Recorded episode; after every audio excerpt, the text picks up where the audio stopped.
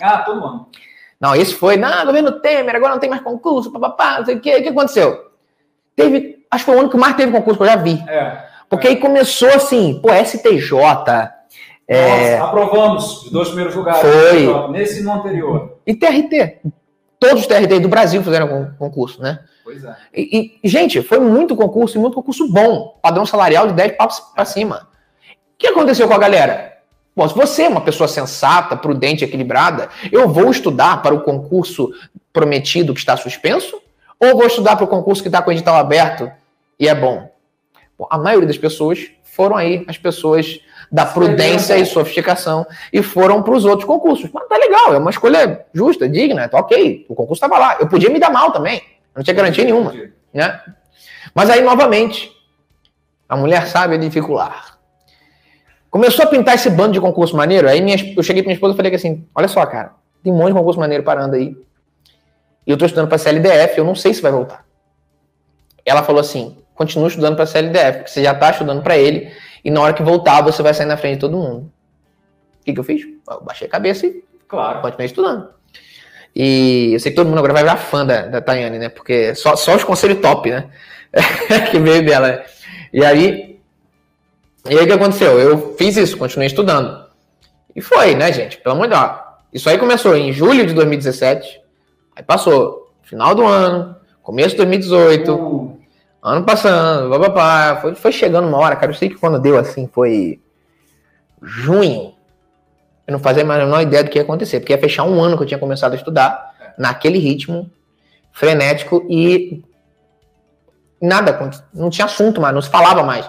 Você procurava no Google, só tinha notícia do ano anterior sobre o concurso. Eu falei, cara, esse concurso vai ser esquecido. Vai entrar no limbo e eu tô ferrado aqui. E aí eu lembro que esse dia, eu, sabe, eu me abaixei assim, chorei, sabe, fiz uma oração, sabe. É, tinha um- um- uma imagem Nossa Senhora de Fátima, me ajoelhei diante dela e falei, pô, minha vida tá entupida, né? Eu falei, essa expressão que eu falei, uma expressão meio infantil, né? Mas eu me lembro que eu falei. E aí, passou um mês, veio uma resposta. Minha mulher engravidou. tu tava. Peraí, peraí, peraí, que essa história é interessante ser contada. Tava morando na casa da mãe, trabalhando com pizza, ali, dependendo dos clientes, todo endividado. Sua mulher engravidou. Engravidou. E o concurso suspenso. E o sem expectativa. Sem expectativa nenhuma de que ia voltar. Assim, as pessoas tá falando negócio de Covid, porque suspendeu a data da prova. Gente, olha só, isso aí suspendeu a data da prova. Não foi isso que aconteceu comigo. Suspendeu o concurso. O certame foi suspenso. Coisa que era muito rara na época. Raríssimo. Ainda mais para FCC. Pois é, que é uma, pô, pô, bancas ah, super consolidadas já, não sei o que, então isso não era normal. E tinha muita gente, inclusive gente grande, gente dona de outros grandes cursos, É. que vendiam a ideia de concurso ia ser cancelado, que ia rodar mesmo. E chegou um neném. né, Minha esposa ficou grávida. E o mais engraçado disso é que na hora eu, eu não entendi isso de um jeito assim, sabe, pesado, sabe? Minha primeira reação foi o seguinte: é, isso foi em dia 11 de julho de 2018, foi dia de, de São Bento. E eu cheguei e falei assim: Olha, eu vou no mercado porque você precisa se alimentar bem. Essa foi a primeira frase que eu falei. Eu cheguei pra ela: Vou no mercado, você precisa se alimentar bem, porque você tá grávida agora, né? Caraca. Porque a gente não se alimentava tão bem assim, né? Você viu o Prolabore, né? Então. e aí começou, eu comecei assim, cara, eu não quero saber, eu vou, vou gastar do jeito que dá, vou passar no cartão, vou comprar umas coisinhas melhor, né? Mais fruta, né? Mais carnes, legumes e tudo mais. Aí foi a primeira coisa que eu falei. Eu não entendi aquilo como um peso, sabe? Aquilo me deu um- espécie de uma revigorada. Aí veio a segunda questão. É, minha esposa, na primeira ultrassom, ela apareceu um negocinho assim no, no colo do útero, né? Que chamava de hematoma. Hematoma subcoriônico. E eu achava que era só uma bolinha, né? E a, a- a primeira ginecologista, a primeira obstetra, ela não deu muita atenção para aquilo. Mas o cara da ultrassonografia, ele tinha falado, ah, não, isso aqui tem que, tem que é, vai tratar com progesterona, não sei o que, ela deve te receitar repouso. Ela não falou nada. E a gente continuou, né? Eu falei assim, mas por que aquela pulga atrás da orelha? Essa, pô, por que o ultrassonografista falou que tinha que fazer uma coisa e a médica falou que não tinha que fazer nada? E a gente falou, vamos pegar uma segunda opinião, né? Aí a prima da minha esposa estava com outro obstetra, vamos para esse obstetra então. É, ainda tem isso? Eu sabendo que o SUS era uma porcaria. Desculpa, gente, é uma porcaria. Eu fiz questão de pagar tudo no particular. Uhum. Aí a dívida, você tá vendo, ela aumentar. Você tá vendo, né? Começa lá atrás. Não... Mas, cara, olha, é simples. Eu quero o melhor para minha família. Eu não ia suportar ver minha esposa sofrendo violência obstétrica. Me julguem. Eu, eu fiz dívida para isso. E aí nós fomos para esse outro médico, que era mais caro até do que, o, do que a primeira, e ele falou: olha, assim, sua esposa está com hematoma subcoriônico, ele cresceu, né? Isso tem risco de, de, de aborto, e ela precisa ficar em repouso absoluto e tomar progesterona. Sabe o que é absoluto? Ela tinha que ficar deitada na cama, ela só podia levantar para fazer xixi e mesmo assim andar devagar. Caraca. Sim. Então, você lembra daquela história lá atrás, que eles davam uma força para mim embaixo, para dormir mais cedo? Lembro, lembro. Morreu. Tá. Isso é finir. Então, eu comecei, voltei a trabalhar no mesmo ritmo de antes, acordando 4 horas da manhã, dormindo a hora que dava. Claro que tinha dia assim que, que era mais tranquilo, então meu sócio falava: não, sobe lá, dá pra eu segurar sozinho aqui só com o motoboy, né? Mas era raro, né? O normal é, tinha que continuar, né? O show, the show must go on, né? Então, e eu acordava 4 horas da manhã, então tinha dia que eu dormia 5 horas, 6 horas, 4 horas por noite, às vezes menos. Acontecia. Mas eu acordava às 4. Pensava em desistir, Hugo? Todos os dias eu pensei em desistir. Todos os dias. Quando o despertador tocava às 4 da manhã, eu botava ele longe de mim, porque eu tinha que levantar. Eu levantava, pegava o despertador, às vezes eu sentava na cama assim. Vinha todo tipo de desculpa na minha cabeça, gente. Todos. Não, pô, se você dormir uma hora mais hoje, né, mais tarde você compensa. Você sabe que é mentira, não vai funcionar daquele jeito. Então, o que, que eu fazia? Só fazia, ué. Como é que você lidava com cansaço? Pergunta da Caroline, né? Lidando, é só fazer. É, é só cansaço. E você tá entendendo? Você não vai morrer por causa disso. É, é, essa é a grande questão. A gente se preserva demais. Se você ver a história de todo mundo que conseguiu alguma coisa, eles não tiveram pena deles. É, todo mundo teve sacrifício. Todo mundo teve.